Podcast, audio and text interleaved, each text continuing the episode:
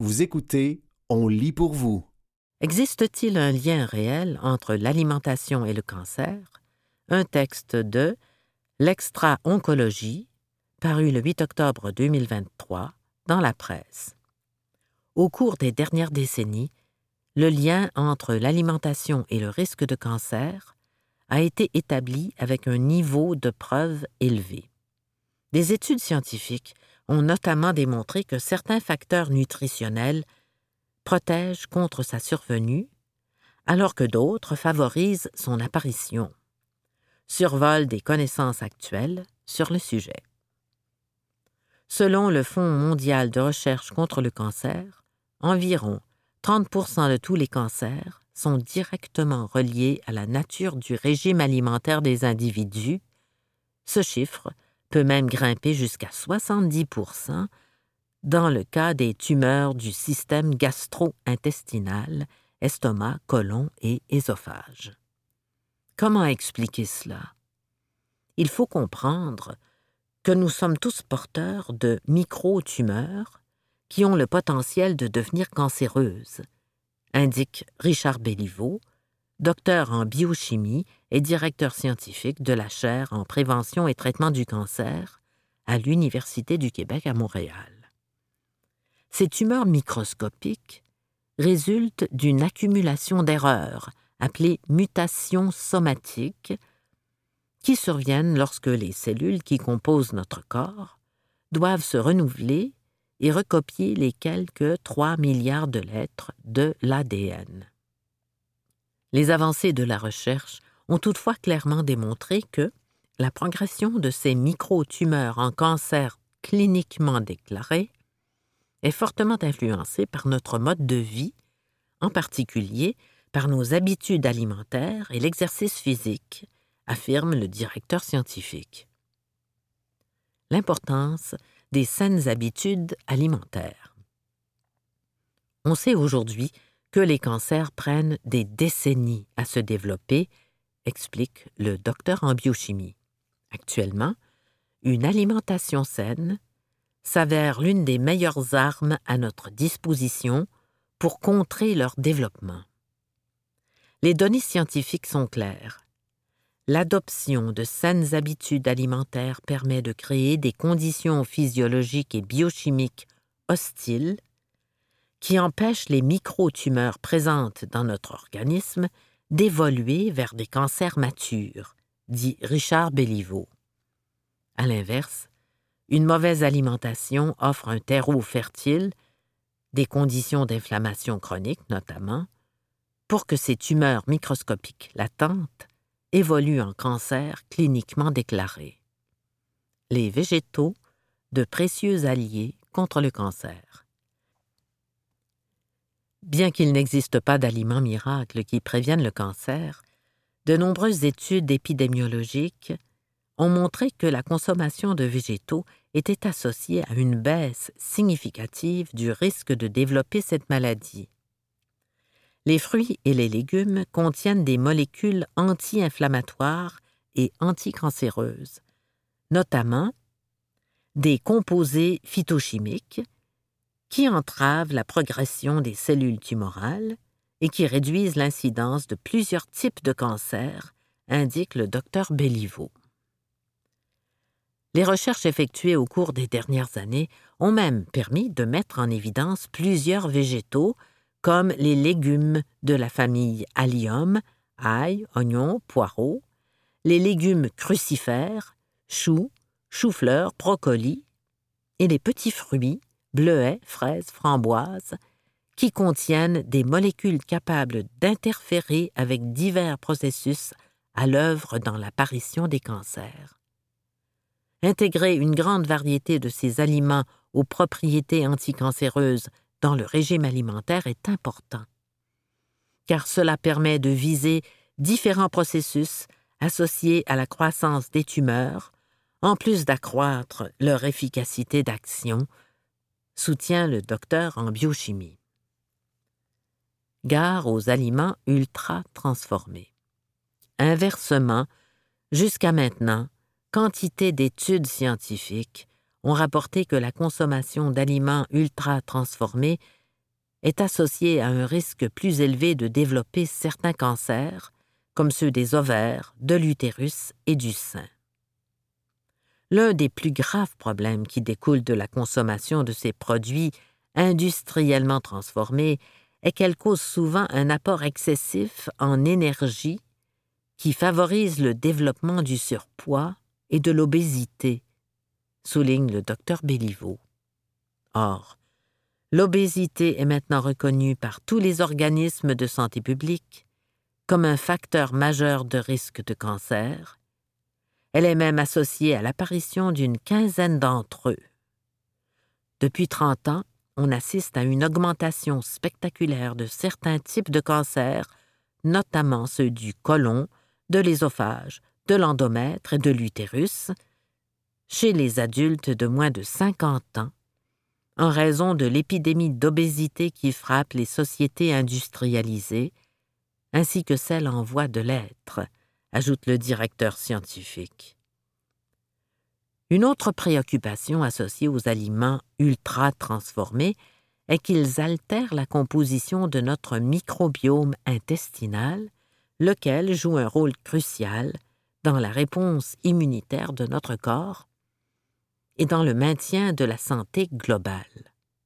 On sait par exemple que la consommation de viande transformée, comme les charcuteries industrielles, a un effet inflammatoire et augmente, entre autres, le risque de développer un cancer colorectal à cause de la présence de nitrites et de nitrates, précise le docteur en biochimie.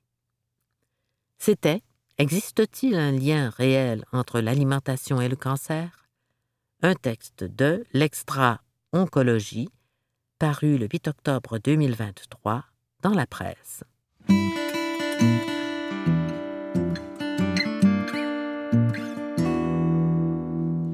Croire à sa manière, un texte de Sylvain Sarrazin, paru le 8 octobre 2023 dans la presse. Les milléniaux ont-ils tourné le dos à la spiritualité et rayé la question d'un trait d'athéisme? Ils semblent plutôt s'être appropriés, à leur façon, les questions de croyance et n'hésitent pas à en débattre, comme nous l'apprennent le philosophe et enseignant Jérémy McEwen, ainsi que Stéphanie Tremblay, professeure au département de sciences des religions de l'UCAM. Cinq mots pour comprendre. Athéisme.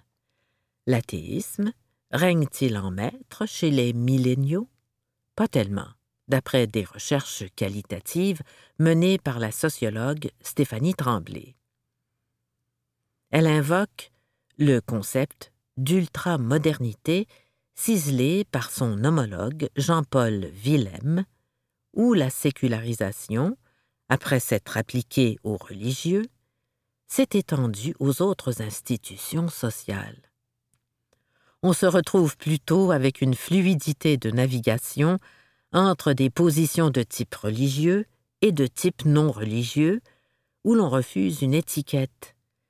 On s'identifiera plus non religieux qu'athée, même s'il y en a toujours une portion marginale.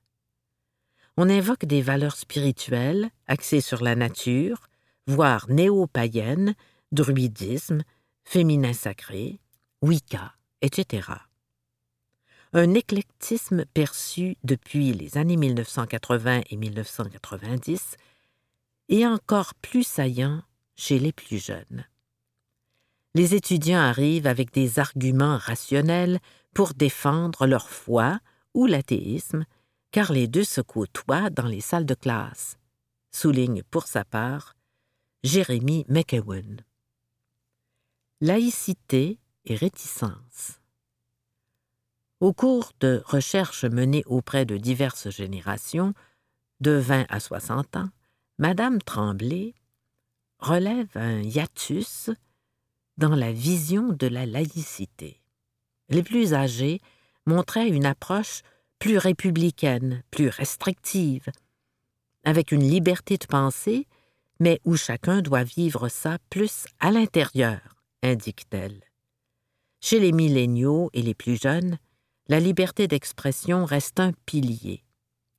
On considère que l'individu doit plus s'autodéterminer, mais les autres aussi doivent avoir ce droit. On ne voit pas le problème avec le religieux. Vu comme celui d'une autre génération, un peu révolue. Par exemple, pour eux, un hijab peut avoir diverses significations, être un signe culturel, personnel ou religieux, illustre-t-elle. L'idée de Dieu a-t-elle été abandonnée en cours de chemin par les milléniaux? Pas d'après ce qu'a pu constater Jérémy McEwen, qui précise toutefois intervenir dans un contexte géographique et social précis, soit dans un cégep de Laval, avec une forte représentation de nouveaux arrivants. Chaque année, il sonde ses élèves. Croit-il en l'existence de Dieu? La proportion qui revenait année après année, c'était 50% rapporte-t-il, ayant enseigné auprès de cohortes de milléniaux en début de carrière. Il y a deux ou trois personnes qui hésitent, mais la plupart ont une réponse très claire et très nette sur la question. Ça les allume, ajoute-t-il, précisant que le thème mène systématiquement à des débats aussi foisonnants que vigoureux. Catholique. On retrouve la matrice et l'imaginaire culturel catholique, tant chez les plus âgés que chez les milléniaux, constate Stéphanie Tremblay, souvent agrémenté par un attachement à la nature ou des influences internationales. Chez toutes les générations, le bouddhisme est, par exemple, souvent décrit comme philosophie ou religion inspirante, souligne-t-elle. Mais les visions divergent par rapport à l'autodénomination. Les plus vieux vont se nommer catholiques, et même si tout le monde est de culture ou de tradition catholique, les plus jeunes sont très peu nombreux à se dire catholiques, rapporte la sociologue ils préféreront non religieux, spirituels ou athées. Ça recoupe les données de sondage récentes de Statistique Canada montrant que les non-religions sont en hausse fulgurante, complète celle qui dresse un parallèle avec la fin de la socialisation religieuse à l'école. Astrologie. Et les croyances en matière d'astrologie? Sauf erreur, aucune étude générationnelle au Québec n'a été menée. En revanche, la question a été sondée ailleurs en Occident, notamment aux États-Unis et en France.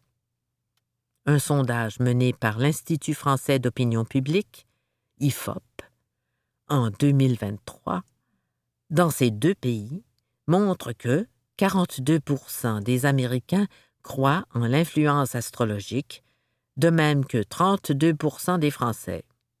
Les plus impliqués dans ces convictions Aux États-Unis, c'est la tranche d'âge 25-34 ans, les milléniaux donc, qui mène le bal, avec 54% de personnes issues de cette génération avouant croire au pouvoir des signes et des astres. Confirmant une tendance déjà observée en 2012 auprès des 18-24 ans, 58% Cela dit, la génération Z s'avère presque aussi friande de signes astrologiques que ses aînés. C'était Croire à sa manière, un texte de Sylvain Sarrazin paru le 8 octobre 2023 dans la presse. Cinq grands défis pour le Québec un texte de Caroline Bertrand paru le 29 septembre 2023 dans La Presse. L'économie de demain est plus durable et circulaire, donc moins intensive en consommation de ressources, affirme Marc Journeau, responsable du Centre de recherche en comptabilité et développement durable de l'Université Laval. Pour y parvenir, le Québec doit repenser ses modes de production et de consommation et agir maintenant, affirme celui qui est aussi co-titulaire au réseau de recherche en économie circulaire du Québec. Réduire la consommation à la source. Dans le principe des trois R, réduire, réutiliser et recycler, réduire la consommation des ressources, énergie, matière, eau, etc., est le plus important, affirme M. Journeau. Il faut passer d'une ère de produits jetables à une ère du durable et ne pas se contenter de troquer le plastique contre une matière moins polluante. La solution réside dans des produits réutilisables à l'échelle d'un système. Repenser la fabrication. Les procédés de fabrication des produits et les services offerts doivent être revus afin de réduire leurs incidences environnementales.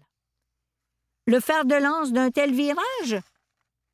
L'éco-conception, qui consiste à planifier et concevoir produits, bâtiments et services en fonction de critères écologiques, étape cruciale puisqu'elle induit les conséquences écologiques sur le cycle de vie des produits. En outre, il faut revoir le modèle d'affaires de la vente de produits et miser plutôt sur la vente d'un usage, principe au cœur de l'économie de fonctionnalité ou de partage. Prolonger la durabilité des biens. Il importe de contrer l'obsolescence programmée des appareils. À cette fin, le projet de loi 29, déposé à l'Assemblée nationale, propose une durée de garantie de bon usage.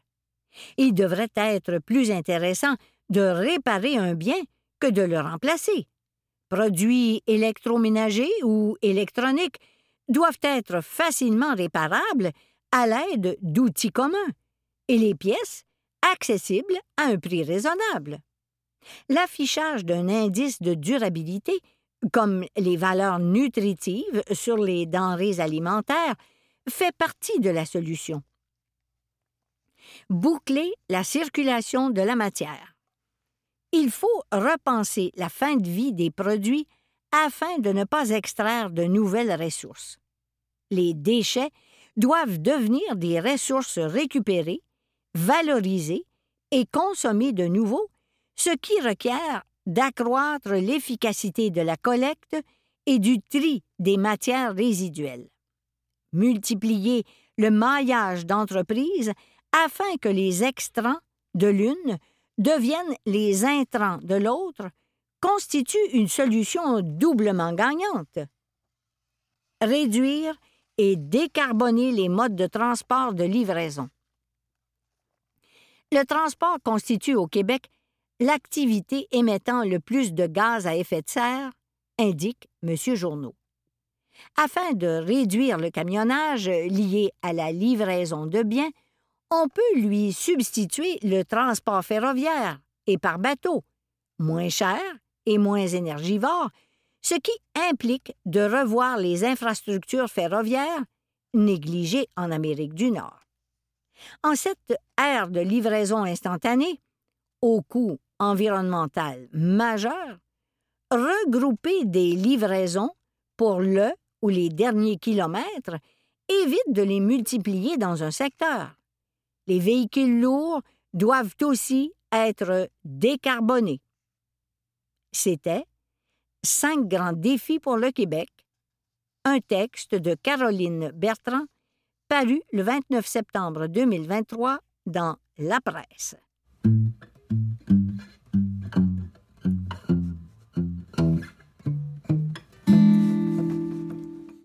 Les gens s'exposent énormément. Un texte de Karim Benessayer, paru le 11 octobre 2023 dans la presse. Sextorsion, menaces en ligne et rançongiciel sont le quotidien depuis 2017 de l'unité spécialisée en cyberenquête à la police de Montréal. Alors que se tient cette semaine le deuxième Cyber Sommet Montréal, où convergeront des centaines de policiers et d'experts, la presse a rencontré un des piliers de cette unité, la sergente détective Maya Allier. On entend peu parler de l'équipe de cyberenquête du service de police de la ville de Montréal, SPVM. Quel est votre rôle? Depuis le début de l'année, on a traité au-dessus de 1360 dossiers. C'est entre 20 et 30% d'augmentation continuelle depuis la création du module cyberenquête. On traite vraiment de tous les crimes au code criminel, mais je vous dirais que ce qui va beaucoup attirer notre attention, ce sont les crimes avec victimes de menaces. Les crimes contre la personne sont en hausse et c'est sûr qu'on n'a pas tous les chiffres. Tout n'arrive pas à nous. De quel type de menaces parle-t-on? Des menaces de toutes sortes. Des menaces en ligne faites sur les plateformes, des dossiers de vol qualifiés, de vol à main armée, où on se retrouve à vendre sur Marketplace ou Kijiji, où on se retrouve à se faire voler notre argent ou le produit par la personne rencontrée en ligne. Les gens utilisent beaucoup l'Internet pour se permettre beaucoup plus qu'ils se permettraient normalement. Il n'y a vraiment aucune retenue. On a ce sentiment qu'on est anonyme, ce qui n'est pas souvent le cas. Il y a beaucoup de façons de localiser des personnes, mais on dirait que les gens ne s'en rendent pas compte et se permettent beaucoup plus d'actions en ligne. Il a été question à quelques reprises dans l'actualité du sentiment des victimes que la police ne prend pas leurs plaintes au sérieux. Que répondez-vous à cela? Je comprends que c'est très difficile. Il y a des victimes qui ne se sentiront pas écoutées. Elles vont rentrer chez elles en se disant qu'on les a renvoyées sans avoir rien fait. Je l'entends souvent. Par contre, il faut vraiment regarder l'envers de la médaille et tenir compte des faits qu'on a devant nous le harcèlement criminel est un crime très difficile à prouver. Souvent, je vais leur dire on va tout reprendre à zéro. Je te crois, je comprends ton histoire, je comprends comment c'est difficile. Mais pour retrouver quelqu'un en ligne, il me faut les identifiants de ces faux comptes qu'il a utilisés, les captures d'écran de ce qu'il t'envoie comme message. Il me faut les dates et les heures auxquelles il t'a écrit pour prouver une répétition et un acharnement. Souvent, je vais les renvoyer à la table de travail. Une partie du sentiment d'impuissance vient du fait qu'on a l'impression qu'il est impossible de retrouver quelqu'un sur les réseaux sociaux où on peut prendre un pseudonyme, se cacher avec des outils informatiques. Avez-vous les outils pour y arriver? Je vous dirais qu'on est équipé et on y met énormément d'efforts. C'est vraiment un amalgame des techniques ou d'interventions. Mais au niveau virtuel, on a un taux de succès quand même très élevé et on retrouve énormément de personnes qui se croient anonymes.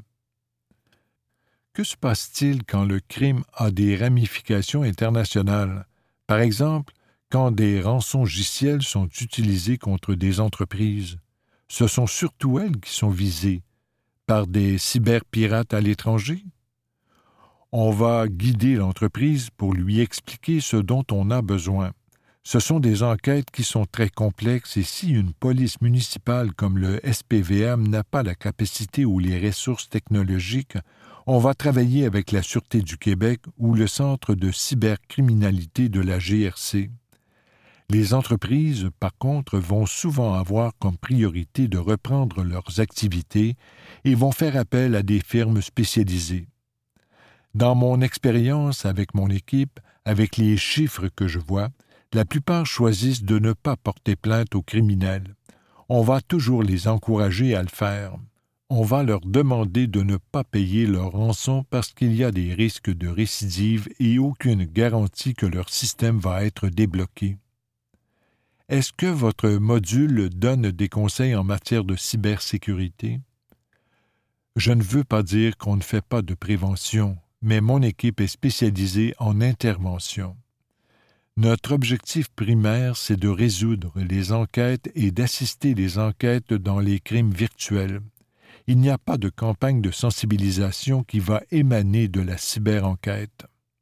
Par contre, on partage énormément l'expertise et l'information qu'on va donner aux policiers de première ligne pour vulgariser le phénomène, l'expliquer et voir comment on peut aider la victime. Par exemple, comment un policier va prendre une plainte pour sextorsion ou pour un rançongiciel? Qu'est-ce qu'une victime a besoin de nous remettre dans sa déclaration pour un harcèlement criminel en ligne? On se déplace énormément pour des conférences pour parler des enjeux en matière de cyberenquête et de cybercriminalité, les faire connaître en 2023. Si, par exemple, les éducateurs ou les parents ne savent pas que Snapchat existe, comment TikTok fonctionne, Comegley est une des applications les plus populaires parmi les jeunes du secondaire. Devrait-on limiter l'accès des réseaux sociaux aux jeunes? Garder un contrôle parental. À six ans, sept ans, maintenant, ils se retrouvent sur des plateformes où on est censé avoir treize ans et ce ne sont pas des cas isolés. Ma première victime de tentative de suicide à cause de menaces sur des réseaux sociaux avait six ans. Elle était en première année du primaire. Pour moi, c'est très troublant. Il faut que les gens le sachent, il faut qu'on en parle. Pensez-vous que la cybercriminalité est appelée à augmenter ou qu'il est possible de la contrôler? Je pense que ça va continuer d'être en constante croissance. Je ne crois pas que ça va diminuer. Ça va se complexifier, ça va se multiplier. C'est pour ça qu'on organise le Cyber Sommet Montréal il va avoir plus de 300 enquêteurs de toutes les organisations qui vont être réunis pour deux jours avec de la formation où on va aborder le monde virtuel, le métavers, la crypto-monnaie, ces nouvelles technologies comme ChatGPT. Tout se complexifie. On a maintenant le monde virtuel et le monde réel où on mène deux vies en parallèle. On ne peut plus se fermer les yeux. Est-ce que ça va baisser? Non. La seule façon de s'en occuper, de ne pas se décourager, de ne pas baisser les bras, c'est justement de travailler ensemble, de ne plus jamais travailler en silo, de faire de la formation continue, de continuer de lire, de s'approprier cette technologie. C'était Les gens s'exposent énormément un texte de Karim Benessaye paru le 11 octobre 2023 dans la presse.